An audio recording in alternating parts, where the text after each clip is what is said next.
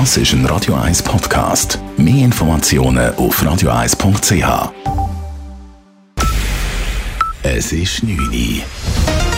Radio 1, der Tag in 3 Minuten. Mit dem Hannes Dickelmann. Der Start in die Wintersaison ist für viele Schweizer Skigebiete missglückt.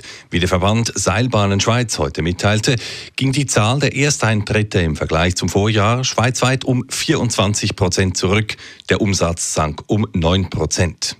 Gründe für den schlechten Saisonauftakt gebe es mehrere, erklärt der Direktor von Seilbahnen Schweiz, Berno Stoffel. Erstens haben wir nicht mehr die privilegierte Situation wie vor einem Jahr in der Schweiz, aber eine Sondersituation gehabt, da die Schweiz im Markt ein einen Vorteil gehabt aufgrund von der wesentlich geringeren Einschränkungen in der Corona-Situation. Äh, zweitens fällt die Weihnacht und Neujahr jeweils an das Wochenende. Das heißt, äh, die Saison oder die Ferienzeit ist sehr, sehr kurz.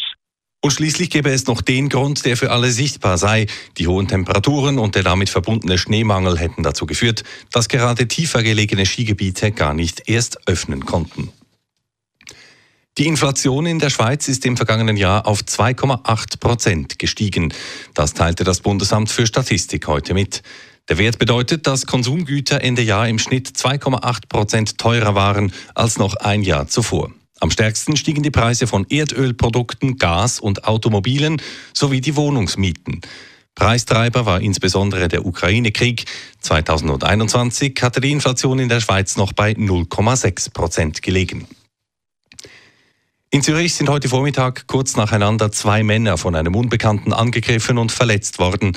Bei beiden Angriffen verwendete der Täter eine Stichwaffe. Zum ersten Vorfall kam es um Viertel vor zehn bei der Tramhaltestelle Fischerweg im Kreis 5, sagt Judith Hödel von der Zürcher Stadtpolizei. Dort ist ein 23-jähriger Mann unvermittelt von einem Unbekannten angegriffen und mit einer Stichwaffe am Oberkörper verletzt worden. Dort ist die Täterschaft nachher geflüchtet. Kurz darauf ist dann ein 22-jähriger Mann im Kreis 1 bei der Pestalozzi-Anlage ebenfalls von einem Unbekannten tätlich angegriffen und leicht verletzt worden. Auch da ist der Täter nachher geflüchtet. Aufgrund der Täterbeschreibungen sei es möglich, dass es sich in beiden Fällen um denselben Täter handle, so Hödel weiter. Kurz vor Mittag konnte im Kreis 4 ein Verdächtiger festgenommen werden, gemäß Mitteilung ein 38-jähriger Amerikaner. Staatsanwaltschaft und Kantonspolizei haben Ermittlungen aufgenommen. Russlands Präsident Wladimir Putin hat heute eine neue Hyperschallrakete mit dem Namen Zirkon in Dienst genommen. Die Rakete hat eine Reichweite von über 500 Kilometern und dient in erster Linie zur Schiffsbekämpfung.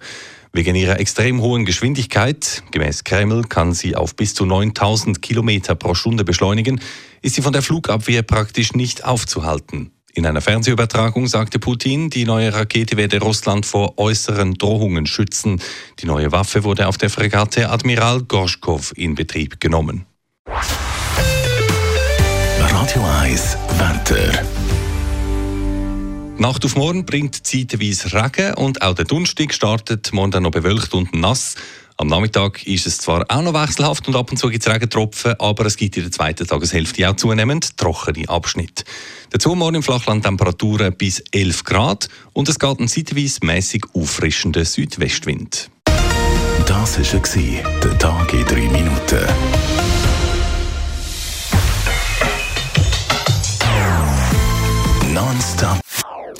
Das ist ein Radio 1 Podcast. Mehr Informationen auf radio1.ch.